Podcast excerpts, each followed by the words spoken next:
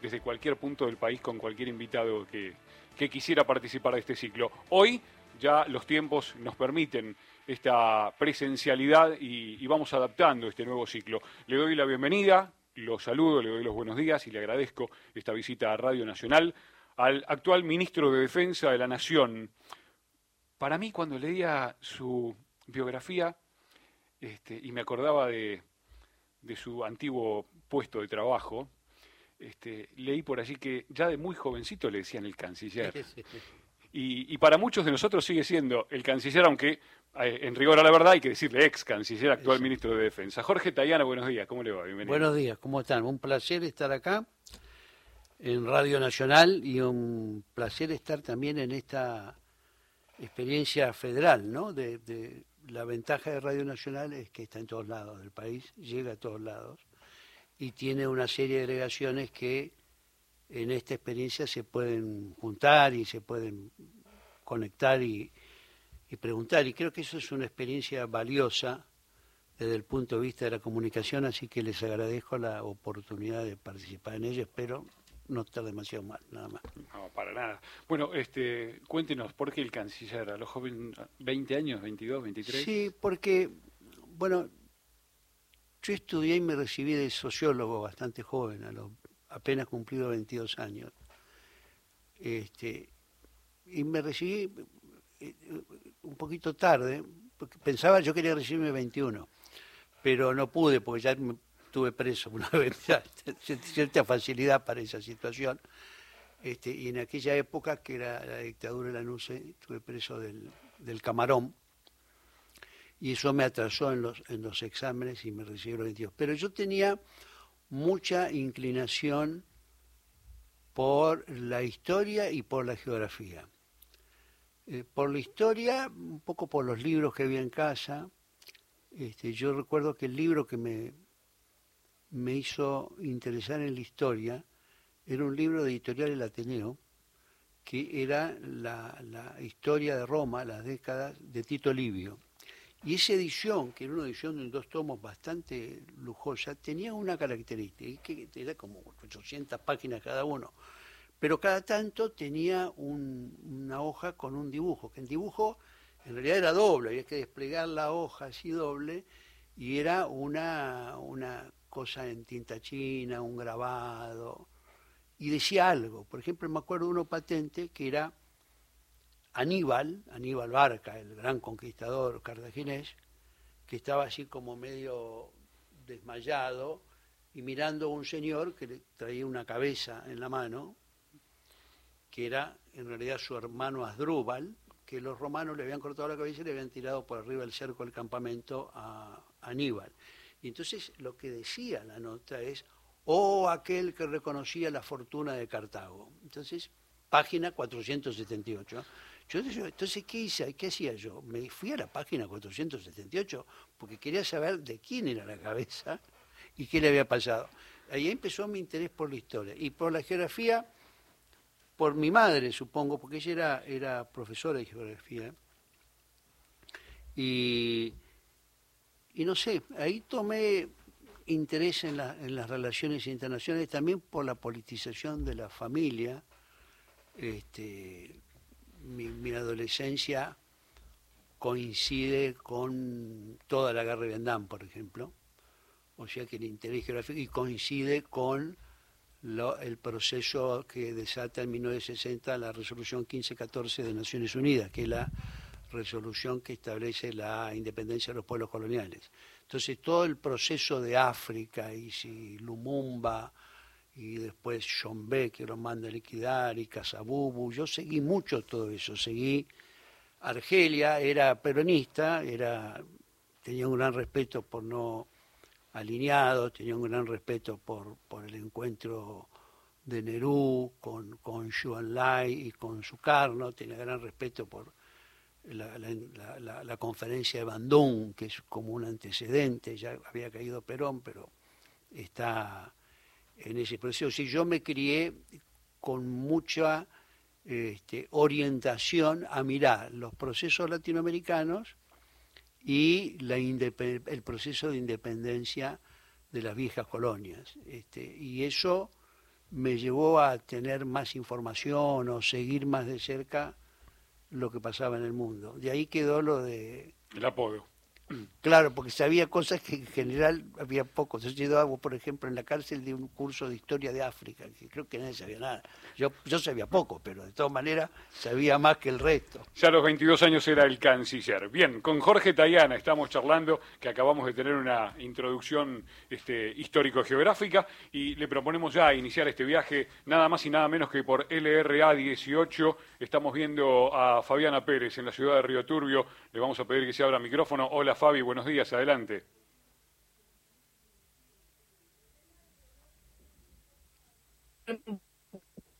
A ver si te podemos escuchar. Buenos días para usted, ministro. Lo saludamos del suroeste de la provincia. Fabi, se te, se te, entrecorta mucho la comunicación. A ver, ah, pues estamos mejorando la conectividad ahora. Ahora sí, dale, vamos. Bueno. A ver. Buenas. A ver, ahora. Fabi, adelante. logramos sí, establecer mejor conectividad. Ahí estamos, vamos, vamos. Desde el suroeste de la provincia de Santa Cruz.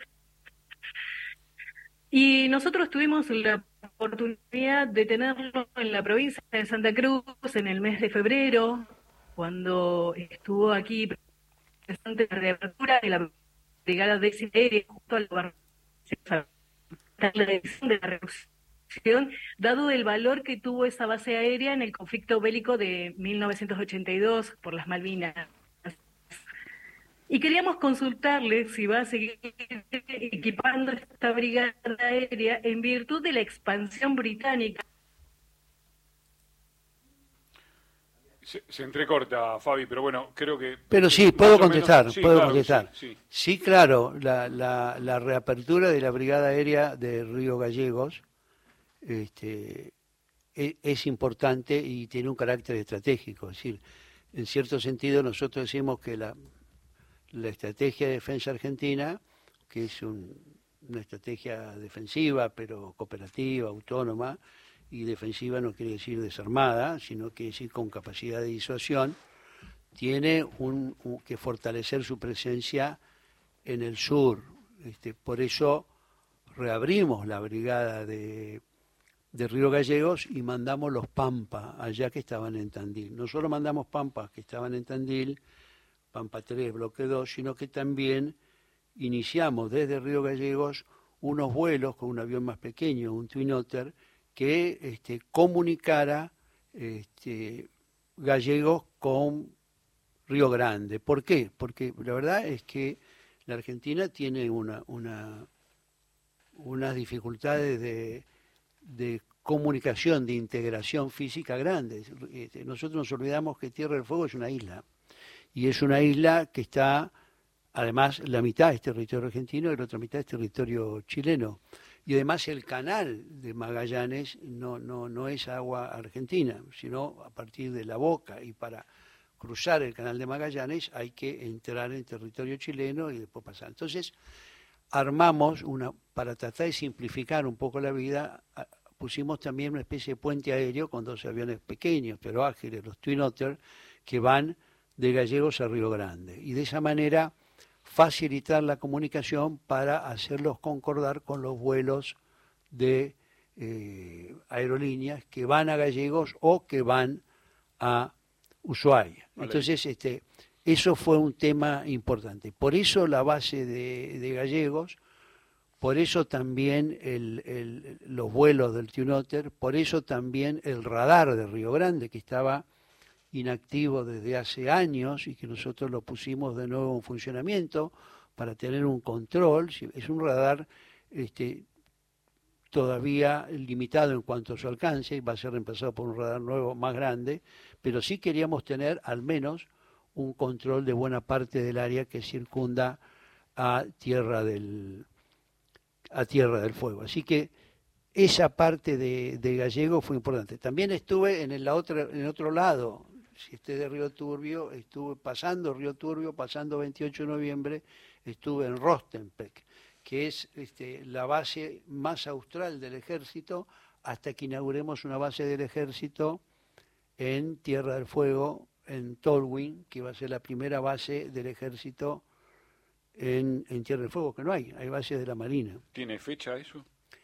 No, porque necesitamos, está avanzando, ya han ido varias veces a hacer ejercicios, hacen base en Río Grande, que es de la Marina, el BIM 5, y nos facilita cosas, ya han hecho ejercicios, porque eso primero es un lugar estratégico, como toda isla tiene que tener un sistema de autodefensa con algún grado de autonomía, pero además tiene eh, las posibilidades de hacer ejercicios en distintas este, zonas climáticas y de y geográficas, y tiene la meseta, que está hasta Río Grande, y tiene después zona de, de, precordillera, de montaña. Ustedes saben que eh, ahí al sur de Río Grande es donde se encuentra una cordillera, que es la cordillera de los Andes, y la única ciudad trasandina de la Argentina, que no queda en Chile, sino que queda en Argentina, que es Ushuaia. Es decir, hay que cruzar la cordillera para llegar a Ushuaia.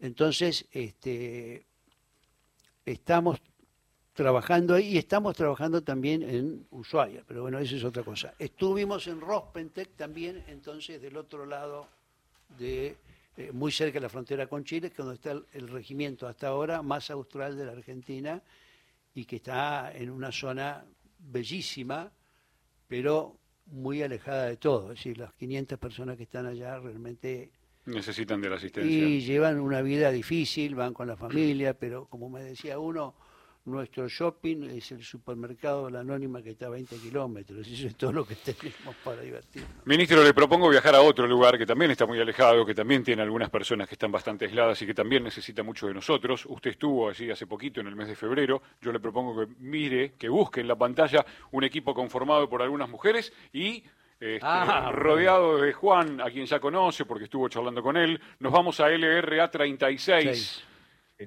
la radio de la Antártida. Sí, Juan, adelante, dale, dale vos, dale vos. Buenas tardes, ministro Tayana y colegas, ¿cómo le va? Eh, a propósito de lo que comentaba el colega, usted estuvo acá en febrero, estuvo acá en este estudio. Le queremos comentar en relación con esto que Radio Nacional, a través del servicio de RAE, en este otoño estuvo ampliando la cobertura del LRA 36 de tal manera de cubrir el estrecho Antártico que tenemos aquí, donde hay tránsito de cruceros internacionales durante el verano, y hemos hecho una comprobación aérea sobre la base Petrel de tal manera de que le podemos anunciar de que la señal del LRA 36 de FM está llegando a la base Petrel. Este es el comentario previo a la pregunta. La pregunta tiene que ver justamente cómo sigue el proyecto de eh, reconstrucción de la base Petrel para esta campaña de verano, para la próxima campaña de verano. Sigue muy bien y con mucho entusiasmo. La otra semana estuve en Tandanor, donde este, entre Tandanor y, Ingeniero Ejército están construyendo la casa madre de eh, Petrel, la que va a suplantar todo lo que se quemó. Es un, es un, es un armazón muy moderno. Este, yo no, no entiendo de arquitectura, pero ni de ingeniería, pero es, es moderno porque tiene una serie de características técnicas. Por ejemplo, no estás en, el piso, no, no, está sobre el piso elevado, o sea, las columnas que lo sostienen llegan hasta la, hasta la piedra abajo, o sea, supera el, permafrost y está arriba, y es una, una estructura de como 80, 800 metros cuadrados, es un monstruo, es una, es una, es una gran estructura que la presentamos también en, en, la reunión del Tratado Antártico, porque hay que tener habilitaciones para todo eso, la están terminando de construir en Tandanor, y ahora, en cuanto pasen dos cosas, pase la época más dura del frío y del, y del hielo, y tengamos este, ya alistado y preparado el, el, el Irizar, que está en, en, mantenimiento, digamos, todos los años en esta época hace mantenimiento, lo vamos a mandar primero con el canal de Beagle, que va a ir la armazonesa, que es desarmada enorme, hasta Ushuaia, y en Ushuaia lo vamos a transbordar al Irizar para llevarlo hasta la base Petrel. Así que la gran noticia es que antes de fin de año esa estructura va a estar montada en Petrel, lo que significa hacer los agujeros, clavarlo y tenerla. Después hay que terminar el equipamiento, obviamente, pero es una es una base de primerísima eh, de primerísimo nivel a nivel a nivel mundial y este, nos va a dar unas posibilidades de alojamiento y de eh, laboratorios y de investigación muy, muy grandes. Y va a cambiar la, la, la, calidad de la presencia argentina en la Antártida. Y esas cosas extrañas que tiene nuestro país, porque la base Petrel existía como una base permanente y se quemó en el 76. Y desde que se quemó en el 76 nunca se la reparó. ¿Por qué? Bueno, por, las más diversas razones. Yo tengo alguna responsabilidad porque yo fui canciller un tiempo y era responsable de la Acción Nacional Antártica. Pero no se le reparó. Quedó un pequeño refugio que, donde sigue trabajando la gente en Petrel y donde ya hace, esta es la segunda temporada invernal, que la hemos vuelto de nuevo base permanente. Pero están en un refugio que es chiquito y que puede tener pocas personas y que la verdad que están en unas condiciones eh, difíciles. Ya arreglamos el hangar, se recuperó la puerta y, ahí es muy importante tener lugar donde guardar las cosas, porque si usted la deja afuera se congela todo. Entonces ahora vamos a construir, ese, a llevar ese armazón, hay que desembarcarlo en Petrel, lo cual es un operativo también complejo, porque no, no, no lo baja del Irizar a la costa, digamos, tiene que pasarlo a, algunos medios este, que lleven, que lo puedan llevar a la costa, pero va a ser una armazón muy, muy grande. Lo que pasa es que estamos confiados porque el verano pasado, en poco tiempo, se hicieron tres laboratorios, cada uno de 120 metros cuadrados, que parece poco, pero no es poco, este, y los tres se pudieron hacer en poco tiempo, en Orcadas, en Esperanza y en San Martín. Este, y que son tres laboratorios que se financió con, con, el Ministerio de Ciencia y que permite multiplicar la actividad científica en la Antártida. Usted sabe que hay una especie de carrera hacia la Antártida.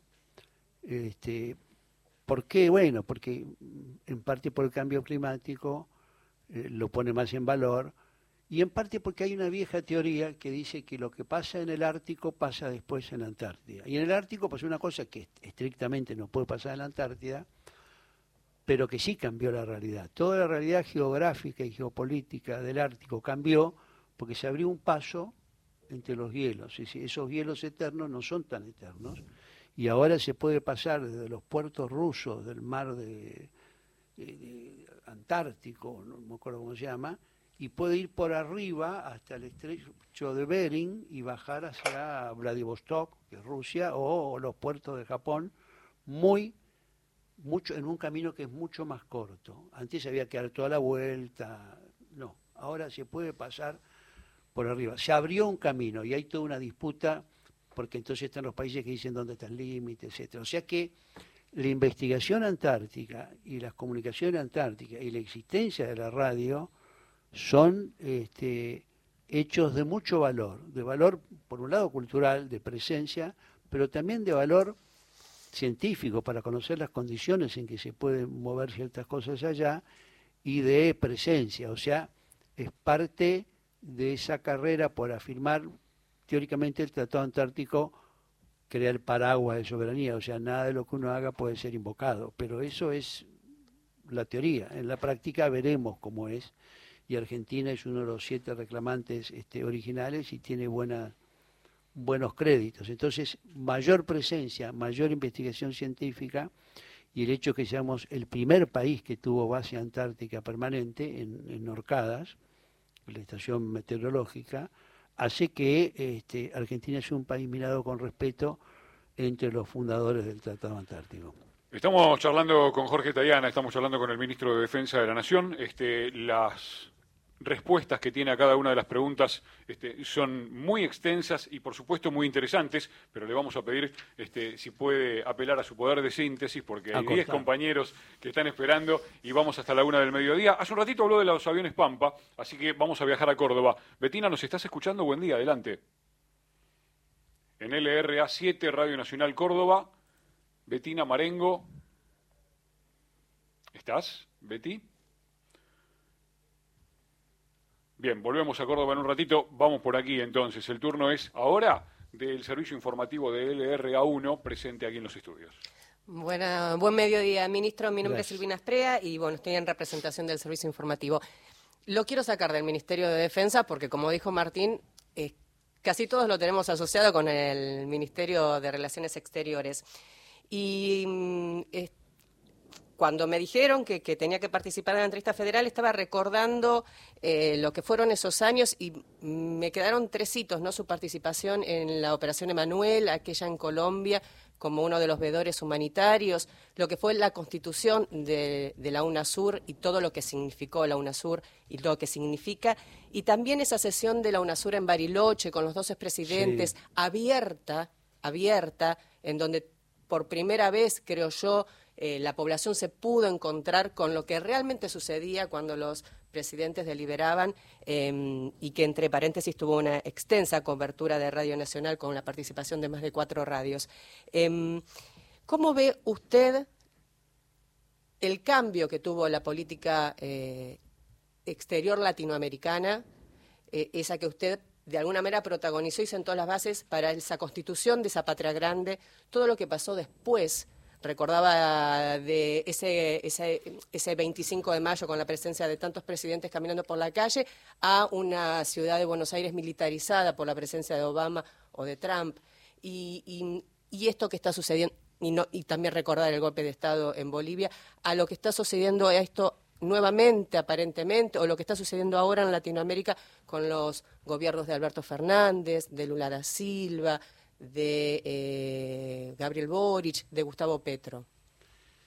Uno tiene la tentación de pensar en ciclos, ¿no? Entonces, así como la primera década y el comienzo de la segunda década de este siglo fueron unos tiempos de gobiernos este, de impulso nacional y popular en, muchos de los países de la región, sobre todo en los más este, importantes o en varios de los más importantes, y un impulso de integración. Y eso creo que este, fue evidente y el resultado de todo eso, en el caso de Sudamérica, fue eh, la UNASUR. Yo quiero recordar acá una cosa, perdón con la síntesis, pero hay, hay un hecho que es este que es muy notorio y es que nunca, nunca se habían reunido los presidentes o primer ministros de Sudamérica, a pesar que sacando Surinam y Guyana, todos los demás eran independientes desde 1820 y pico, aunque sea Brasil como imperio. O sea, todos éramos independientes desde los veintitantos, desde comienzos de la primera mitad del siglo XIX, y nunca se habían juntado los presidentes o primeros ministros. Se juntaron por primera vez, ¿sabe cuándo? En el año 2000. Y el primero que lo juntó no fue esta oleada, sino fue antes, fue Fernando Enrique Cardoso, que lo juntó en Brasilia con una idea de integración sudamericana y, de origen a IRSA y a toda una cuestión más de caminos, este, ferrocarriles, comunicaciones, puentes.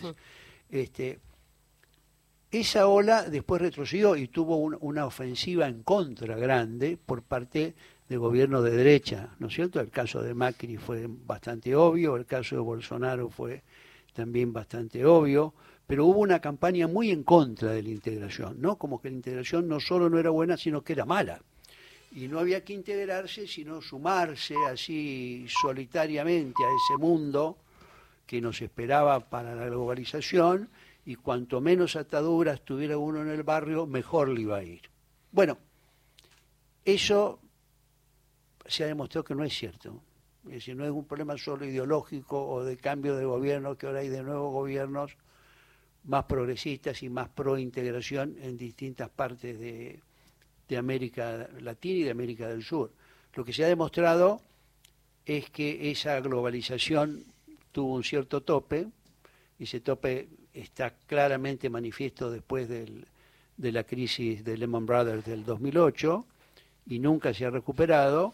Y luego también entra la competencia en la medida en que se comienzan a modificar las relaciones de poder. Y de un mundo unipolar pasamos a un mundo multipolar. Y eso tiene que ver con la economía, pero también tiene que ver con las relaciones, pero tiene que ver con la defensa. Por eso me puedo meter eh, en eso. Y lo que hay ahora es una cierta revalorización de la integración. No es fácil, no es fácil este, la decisión de reflotar este, eh, UNASUR ha estado presente en el presidente Fernández, en el presidente Lula, pero todavía no se ha avanzado lo, suficiente, a pesar de que están los estatutos, está el, país, bueno, se quedó sin país sede porque era Ecuador, este, pero digamos, la integración tiene otro momento y otra oportunidad. Y volviendo a la defensa, nosotros acabamos de hacer un ejercicio con Brasil en Corrientes, militar con más de 1.400 efectivos participando directa o indirectamente, movilizados para la cosa, con aviones, con paracaídas, con blindados, con ingenieros, con tropas especiales, con varios eh, elementos y hacer una brigada conjunta y un ejercicio que se llama Arandú y quizás una vez cada tres años y que fue muy exitoso. Eso lo hicimos la semana pasada y la verdad que mostró un nivel de integración en las tripulaciones, en las cosas, grande, muy, muy grande y muy positivo, porque todo el mundo sabe que Brasil y Argentina son los países más poderosos de América del Sur. Y si sus Fuerzas Armadas trabajan en combinación, bueno, eso es un mensaje para el mundo y para la región de que nosotros sabemos cuidarnos entre nosotros. Esta es la región más pacífica del mundo, en el sentido que no hay guerras entre países. Sin embargo, es la región más desigual del mundo y es la región más violenta del mundo en, en, crímenes, en, homicidios. O sea que sí que hay mucho que trabajar. Muy bien, ahora sí volvemos a Córdoba. A ver, eh, Betty, si estás por allí, te escuchamos. Abrite el micrófono. Sí, estoy Ahí estamos, vamos. Con algunos problemas técnicos, pero ya superados. ¿Cómo le va, ministro? Buen día, buenas tardes. ¿Cómo está usted? Muy bien, en concreto le preguntes por FADEA, por el lugar de la fábrica de aviones de Córdoba en el plan de desarrollo de defensa o de la industria de defensa a nivel nacional y concretamente cuál es el plan que tienen de producción de, del Pampa, ¿no? Usted estuvo hace dos meses aquí entregando uno. Sí, bueno, ahí hay un contrato firmado que implica la entrega de, de seis Pampa y la modernización de otros tres Pampa más. Eso se va cumpliendo. Este, en una época de muchas dificultades económicas y de dificultades con el tema de importaciones de piezas. Pero eso va a seguir y vamos a este, continuar con los Pampa y hay incluso hay posibilidades de hacer convenios. Se acaba de firmar, la, la eh, FADEA firmó un convenio con HAL, que es la empresa india de fabricación de aviones, y ahora van a viajar a la India para ver alguna forma de colaboración. No es que nosotros querramos venderlos el, Pampa ni ellos quieren venderlo algo. Quizás podamos hacer algo en conjunto y eso parece ser una forma de ampliar las capacidades de FADEA. FADEA hace básicamente tres cosas. Repara aviones, aviones de la Fuerza Aérea y aviones este, comerciales que, lo, que les hace mantenimiento eh, fabrica el Pampa, está diseñando el, el, Malvina, el, el AR-100, que es un avión de, de entrenamiento liviano, muy barato y muy sencillo, y está con ganas y, avanzando en la recuperación del Pucará, que es un avión este, turbohélice, en realidad originalmente es un avión antiguerrillero, pero es un avión que en relación a muchas cosas del crimen organizado puede tener mucha utilidad porque vuela despacio, vuela en cualquier circunstancia. Este, si uno lo equipa con un buen radar puede darle mucha información sobre lo que está pasando y este, ha sido un avión muy bueno. La idea es hacer el, el, el, Pucará Fénix, se llama Fénix porque renace de las cenizas, Este, el Pucará hay que reconocer que estuvo valientemente en Malvinas. Usted se imagina estar arriba de un Pucará y que se le venga un Harrier. adelante. Iba a decir, el Pucará un, un, nombre caro a, los sentimientos argentinos. Eh, eh, era una pelea de pareja y pelearon. O sea que recuperarlo sería muy bueno, porque además es un, avión, es un avión con gran prestigio en muchas partes del mundo. Se exportó y todavía la gente pregunta, ¿y, el Pucará lo hacen o no lo hacen? O sea, hay una expectativa con el Pucará este, y bueno, el Pucará Fénix es una cosa que está presente también. Eh, tenemos una empresa que tiene su historia, ¿no? Ha sido recuperada, fue privatizada en algún momento, en la década del 90. Bueno, ¿y a dónde, a dónde va, digamos? ¿Cuál es el techo de FADEA? Si lo tiene, ¿cuál, cuál es el objetivo que tiene, que tiene usted como ministro y el gobierno en general, este proyecto respecto de FADEA? Primero que funcione a plenitud y realice toda... El, eh, FADEA tiene también una tarea de, modernización de los Hércules que tenemos y de los helicópteros, de la flota de helicópteros. Tiene todo un proceso de modernización que lo está haciendo y lo está haciendo bien. Además de modernizar los Pampas y hacer los Pampas 3 a los que eran Pampas 2 y hacer Pampas nuevos. Eso es toda una tarea que es, es bastante. Además tiene que ser de nuevo este avión de entrenamiento liviano que es el, Malvina 100, este, y, eh, y lo del Pucará.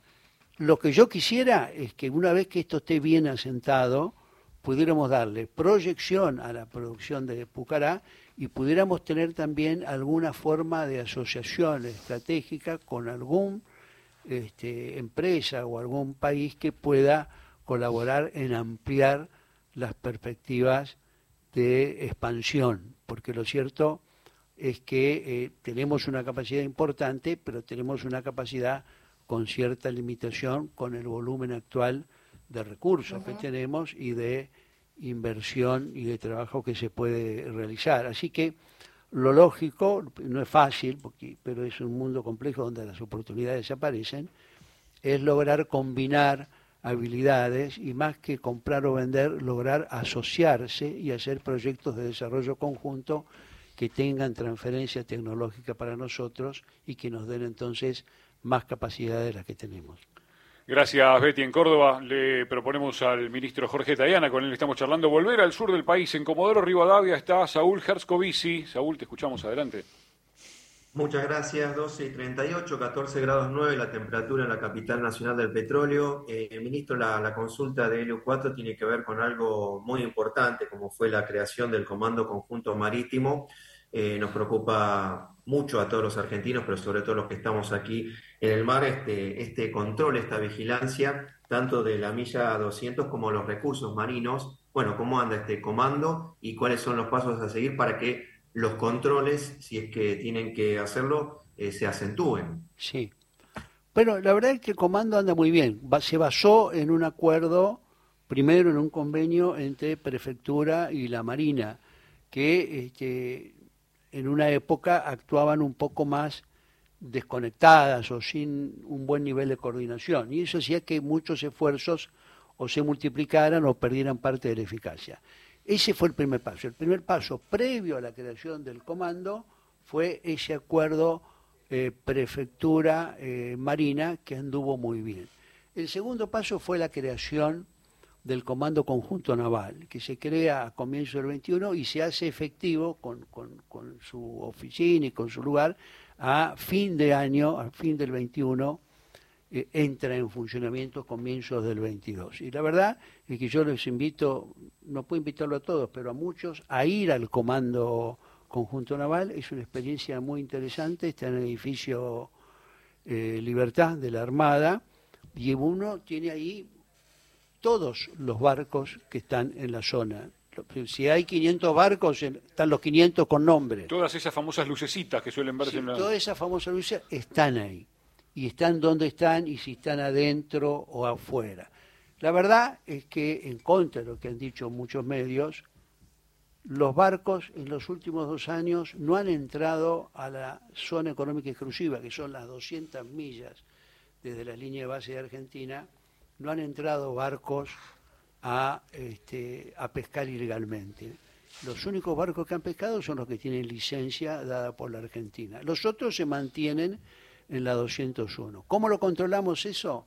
Con varios medios. Lo controlamos con las cuatro OPB, lo controlamos con prefectura, lo controlamos con algunos de los barcos de la, de la Armada, este, con, la, con las corbetas, y lo controlamos por avión.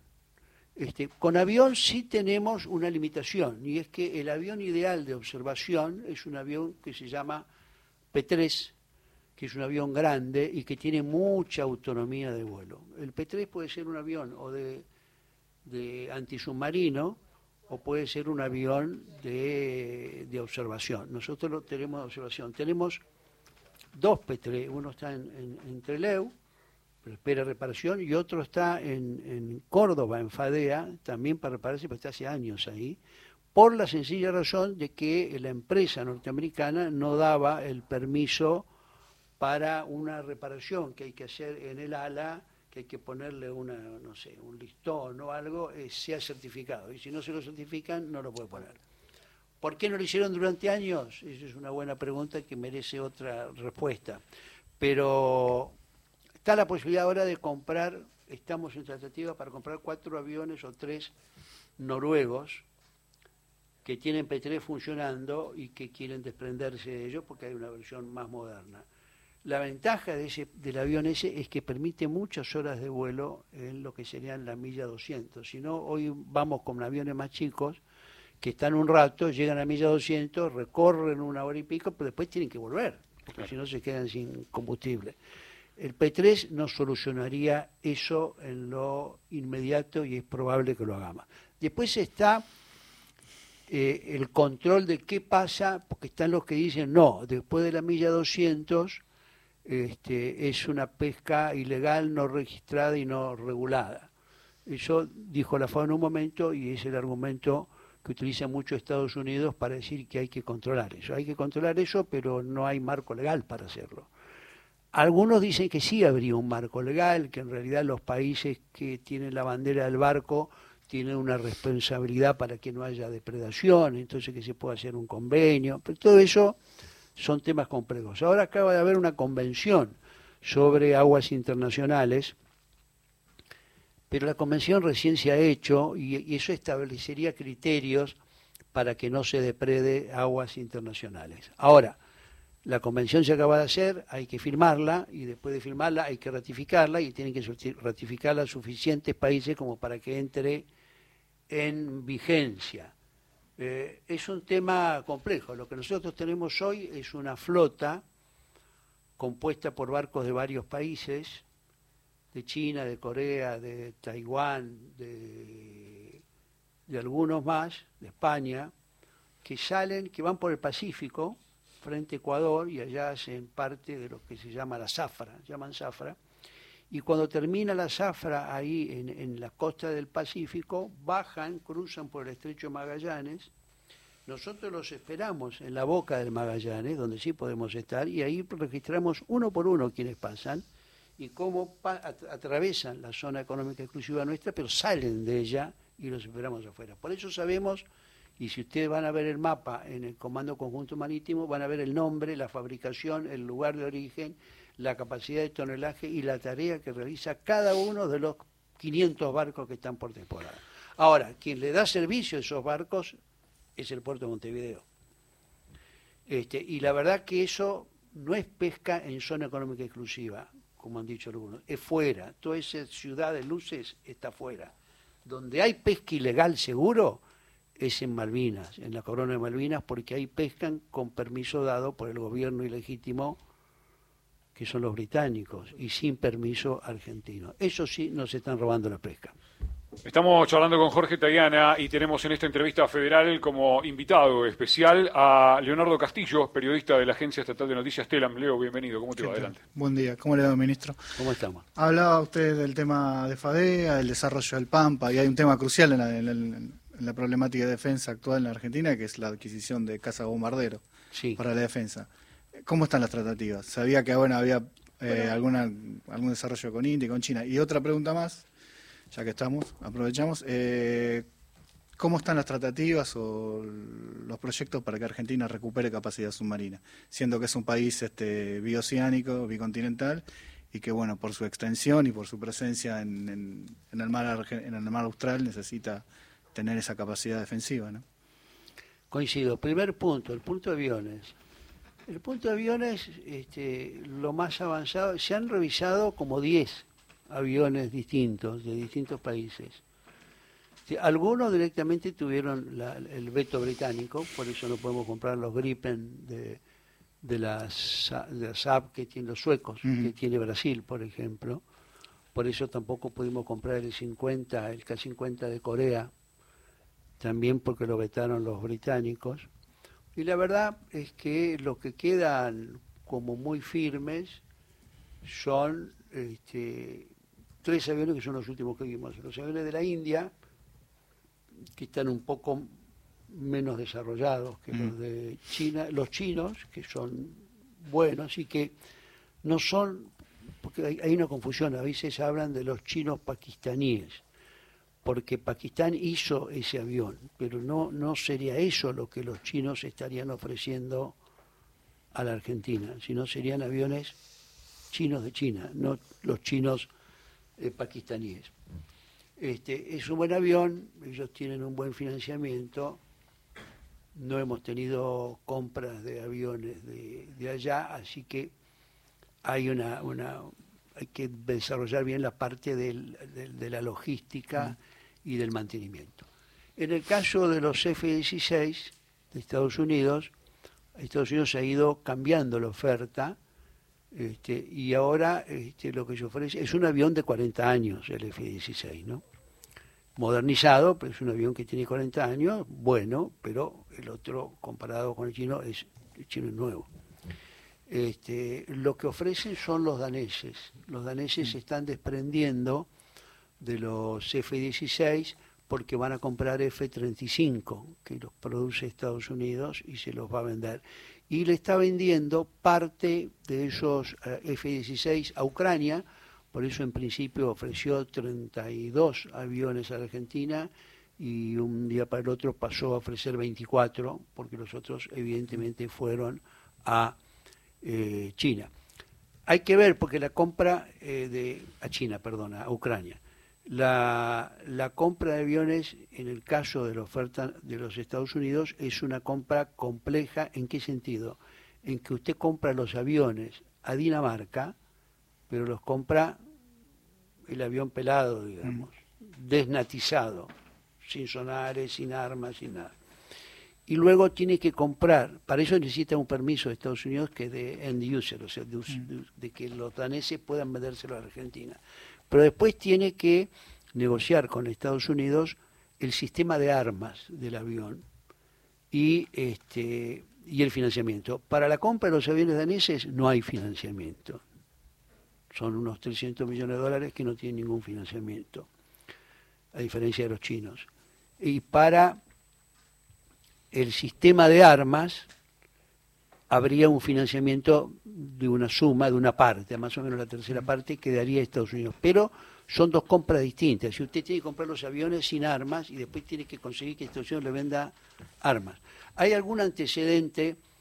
que ha, creado no, el mejor este, experiencia para la Argentina y es que este, el gobierno de Carlos Menem compró como 42 A4 Skyhawk, que todavía están. Había uno, cuando llegamos al gobierno en el 20, volaba uno solo, ahora vuelan ocho. Los Skyhawks son más antiguos, son de la guerra de, Vietnam, y de hecho sí son los que pelearon en, Malvinas, ¿no? Esos ataques al a los, a, los barcos ingleses, o se hacía desde lejos con un famoso Exocet, o pasaba, o pasaba el avión por arriba con los A4. Sí. Este, eh, Menem compró en el 97 casi 40 eh, este, eh, A4 Skyhawk. Y, y venían con una serie de elementos, pero al final llegaron con dos misiles para los 40 aviones, que es un poco insuficiente. Pensé que iba a decir dos misiles por avión. No, dos misiles, en total. Ahí hay toda una discusión, ¿por qué? Pero eso es lo que sucedió. O sea que este, Estados Unidos ahora, bueno, tiene que comprometerse a qué es lo que va a vender este, y con qué armamento los piensa dar, porque mm. uno no puede comprar un avión a Dinamarca y después resultar que no tiene armamento con capacidad de disuasión. Nosotros necesitamos casas básicamente para una sola razón, para tener capacidad de disuasión, para tener algo que no vamos a usar para agredir a nadie, porque la estrategia argentina es defensiva, pero que tiene que tener capacidad de disuasión. Tiene que ser un avión que si sale puede hacer algo. Le puede pegar a cualquiera, digamos. Eso es este, la capacidad de disuasión real que este, tiene que buscar la Argentina. Y es muy importante. Esa decisión no está tomada y se está viendo. En el caso de los submarinos, coincido plenamente. La Argentina tiene que recuperar la capacidad submarina. Ahí se han mantenido conversaciones largas con Francia y con Alemania. Con Alemania, con, con la Thyssen, Krupp Thyssen, y en el caso de Francia con Naval Group, que es un, astillero muy grande, con gran parte estatal y que permite compras de, Estado a Estado. Lo que ya está financiando, ¿no? El grupo, está, financiando, no, vendió la, la, las OPB, mm. que las compró el gobierno de Macri y la hemos pagado el gobierno actual. Pero digamos, este ahí está hablando. La, discusión es cuánto de eso se puede usar, hacer acá, o qué parte de esa tarea se puede hacer acá, para reactivar lo que es el, parte de los, del astillero que se llama Storni, que fueron el astillero Domén García, que son los astilleros que se construyó en época de Macera para hacer los submarinos alemanes, que son los 209, que es el Fuerza San Juan, ¿no? El San Luis y el Salta ya directamente no están en el... No, es imposible recuperarlos. Y sí, no, no. ¿Cómo? Porque, bueno, vinieron con el, con el San Juan esos... Sí, pero no... No voy a encontrar un marino que quiera salir. Está bien. Con él. Ministro, hay muchos temas más, nos queda muy poquito tiempo, nos han quedado varios periodistas afuera, teníamos eh, temas para hablar sobre lo que está ocurriendo en Fraulis Beltrán con la fábrica de vehículos militares, este, queríamos hablar un poquito más extensamente del tema del ejercicio conjunto con Brasil, este, pero un tema muy importante y que preocupa a mucha gente tiene que ver con la situación salarial de las Fuerzas Armadas. Eh, sabemos que están trabajando en, este, nuevos escalafones, en, eh, en un trabajo muy integral este, dirigido eh, específicamente a todos los miembros de las Fuerzas Armadas y queremos que nos hable un poquito sobre eso antes del final. Bien. Eh, la política del gobierno del presidente Fernández sobre las Fuerzas Armadas ha tenido tres o cuatro patas. Una básica que es una estrategia, una, una, una directiva política de defensa nacional, que dice que tiene que ser la defensa nacional de la Argentina, que vamos a atacar a alguien, no vamos a No, es una estrategia defensiva, autónoma y cooperativa. Ese es el marco general. Segundo, esa estrategia después se desarrolla en una serie de procedimientos, planes, que se llama el ciclo de planeamiento que por primera vez desde el 2011 se está completando. O sea, vamos a dejar un ciclo de planeamiento completo y que dura como 20 años. Y eso además tiene dos este, túneles, digamos, que tienen que tener luz en el fondo. Uno es el FONDEF, la creación de la ley FONDEF, que es una ley para reparar, modernizar y adquirir este, elementos, militares. ¿Por qué digo el túnel? Porque si usted no va a tener ninguna posibilidad de comprar nunca nada y todo se le va a seguir rompiendo y todo se desarma, no hay perspectiva profesional, la gente se va. Esa es la pata profesional. La pata este, salarial, que es la retribución, también está muy atrasado. Si también tiene que tener una luz en el túnel para que usted dice, si yo me dedico a esto y trabajo 35 años, después cuando me retire tengo que tener una jubilación que sea acorde con la capacitación y el esfuerzo que he hecho, que es una vida bastante esforzada. Eso es lo que se llama, lo que nosotros llamamos la jerarquización salarial, que también se la puede llamar la equiparación con los sueldos de la Fuerza de Seguridad, porque curiosamente en la Argentina las Fuerzas de Seguridad ganan más que las Fuerzas Armadas, cosa que no sucede en casi ningún país del mundo. Nosotros pusimos en marcha esa jerarquización salarial y ya se ha dado en dos tramos, en dos tramos. Un tramo en abril o en mayo y el otro tramo este se cobró este este mes, o sea, se fue en julio para los primeros días de agosto. esta mm, eh, jerarquización salarial se va a dar en cinco periodos. Hay un tercer periodo que es noviembre. Los, dos primeros fueron de 14% de aumento por encima del aumento del personal de la administración pública. O sea que en las dos veces que se dio fue 14 y 14 y eso significó 40 y 39 y 43 cada vez. O sea, se sintió y lo sintieron en el bolsillo. El próximo es en noviembre, que es un 12% por arriba del salario, del aumento salarial. Y quedan dos tramos, uno para, los dos para comienzos del año que viene, de 10% cada uno. Con eso haríamos una, una, una jerarquización salarial del 60% por arriba del, de los aumentos salariales que se da a la administración pública. ¿Llega la administración conducida por Alberto Fernández a completar este plan antes no, de...? van a quedar dos cuotas para el año que viene. pero absolutamente establecidas, firmadas y sin... Sí, sí, bueno, claro. Este, veremos el próximo gobierno. Yo supongo que vamos a seguir los nuestros que están de acuerdo con la jerarquización salarial. Así que este, la perspectiva para las Fuerzas Armadas es que tengan un salario que permita un, salario digno y que permita un retiro también este, digno y sin, sin estar este, ajustado a cosas que no debiera tener un personal que ha trabajado y que se ha brindado o se ha especializado por el país.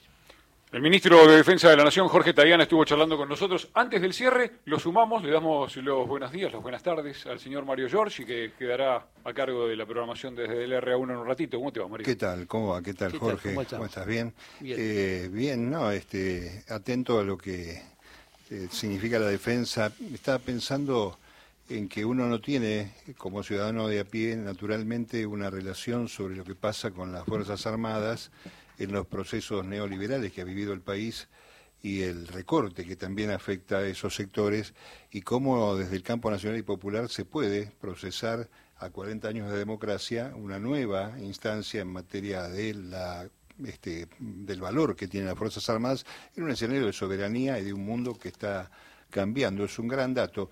Por eso la pregunta, voy al grano, es este, en este escenario de campaña electoral no hay ninguna referencia a las Fuerzas Armadas, salvo algunas cosas que están impidiendo la Constitución Nacional, nada menos como es la intervención en cuestiones de seguridad interior. Eh, ¿Cómo está viendo esto eh, desde la oposición a este discurso? La oposición ha hecho, este, yo creo que se ha dado cuenta que la política de defensa del gobierno ha sido buena y entonces sale a descalificarlo. Ahora mandamos un proyecto de ley de personal que es una modernización de la ley de personal que eh, está vigente la de 1971. En 1971 no solo era un gobierno de la dictadura de la NUCE, sino que además en 1971 no se había hecho la reforma del Código eh, de Justicia Militar, que le quitó las atribuciones penales a la justicia militar, se la pasó a la justicia ordinaria y este, la, la justicia militar quedó simplemente como un sistema de disciplina. O sea, fíjese las cosas, los atrasos que tiene, no hablemos de las cuestiones de género, de las cuestiones, bueno, distintas cosas. Este, ellos salieron a, descalificarlo diciendo cosas que no son ciertas, como por ejemplo, no va a estar más el Senado, este, no va a haber más junta de calificación, el presidente va a poder hacer general a cualquier sargento que se le ocurra, es la chavización de las Fuerzas Armadas. Todo eso es estrictamente falso. Pero sirve para descalificar y para este, meter una duda. Yo le pido a todos los que les interese el tema que revisen el proyecto de ley y que vean y van a ver que es un buen proyecto de ley que moderniza las Fuerzas este, Armadas. Respecto del otro tema, del tema de si tienen que actuar en, en el narcotráfico o en la seguridad interior, la respuesta creo que es clara y la sensación y el espíritu en las Fuerzas Armadas es claro, no quieren, no quieren, porque saben que han sido preparados para otra cosa, y esa otra cosa es la defensa nacional. Y es, ¿Argentina tiene que tener Fuerzas Armadas? Sí, porque es el octavo país de extensión del mundo, y vivimos un tiempo del mundo donde si no paramos y miramos para el cielo nos van a sacar un pedazo. O sea que en el siglo XXI tenemos que tener Fuerzas Armadas, y esas Fuerzas Armadas tienen que estar abocadas a la defensa de la soberanía, de la riqueza y de la libertad, de la integridad territorial y de la libertad de los argentinos. Y este y el tema de la fuerza de seguridad y el tema de la lucha contra el crimen organizado es otra tarea y la tienen que hacer las fuerzas de seguridad.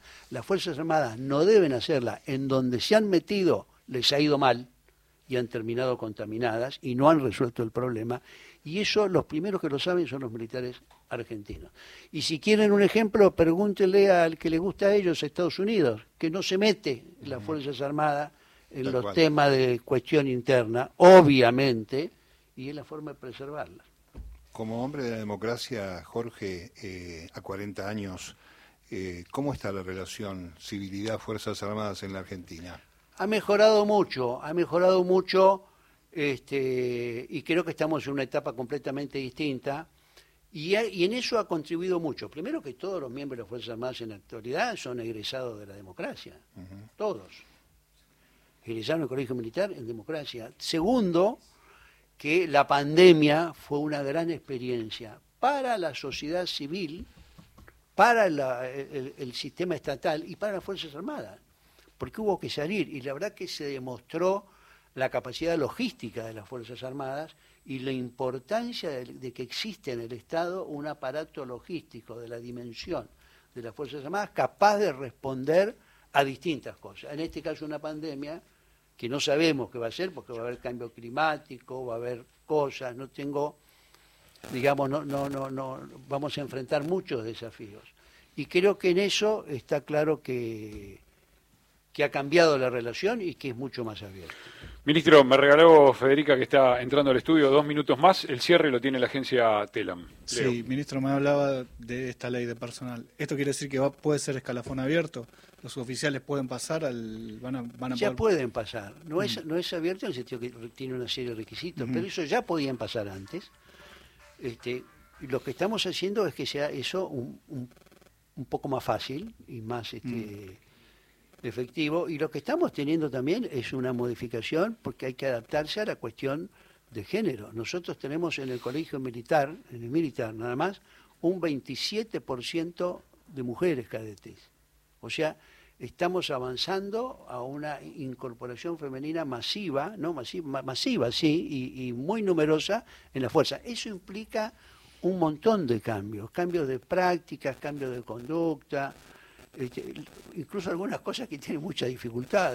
La, marcha de la Armada dice valiente muchachada de la Armada. ¿Cómo lo va a convencer a los pobres tipos que tienen que cambiar su, su himno tradicional? Porque, digamos, bueno, es una tontería, pero no es una tontería, digamos. O sea, hay todo un proceso de adaptación cultural este, que es una transformación y que en eso Argentina está bastante a la vanguardia de muchos países. Ayer estaba con la gente de de, con un almirante de la Armada japonesa que vino con barcos de visita acá, y ellos tienen el 10% de mujeres. Nosotros tenemos 20, o sea, mucho más. Está bien, ellos son una sociedad más tradicional, más jerárquica, pero digamos, hay cosas en donde nosotros hemos avanzado bastante, y eso es mérito, bueno, de la democracia, pero también de la capacidad de la Fuerza Armada de adaptarse a una nueva realidad que es la defensa de la Constitución, servirle a ella y cumplir la misión que tienen, que es defender la soberanía. Ministro, eh, nos vamos. A cinco días de las elecciones, ¿tenemos a las Fuerzas Armadas movilizadas este, en, el, la organización de todo esto? Pero muchísimo, muchísimo, porque las Fuerzas Armadas tienen que garantizar que las urnas llegan a donde tienen que llegar y después tienen que garantizar el cuidado del voto. Las Fuerzas Armadas no trasladan los votos, lo traslada el correo, pero cuidado por las Fuerzas Armadas, para garantizar que no haya ninguna desviación. Y el despliegue para llegar con todas las urnas a todas partes es, es complejo. En algunos lugares se llega a lomo de mula, a lomo de mula para llevarla Y hay lugares que por distintas razones, por ejemplo en Neuquén las razones climáticas estaban bastante feas para llegar a todos lados. Así que se va a hacer operativo, el sábado haremos seguramente una revisión de si ya está todo el mundo en el lugar que, que corresponde y ahí largamos. Nosotros nos toca la parte nacional de las elecciones, eso lo digo para los, porque los porteños, por ejemplo, tienen una elección combinada.